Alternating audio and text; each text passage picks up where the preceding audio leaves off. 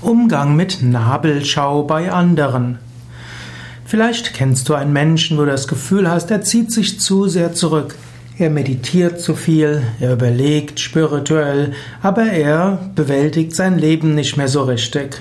Du überlegst, was soll ich tun?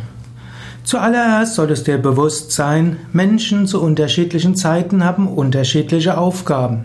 Und es kann gut sein, dass der andere sich jetzt gerade in einer Phase befindet, wo er sich selbst finden muss.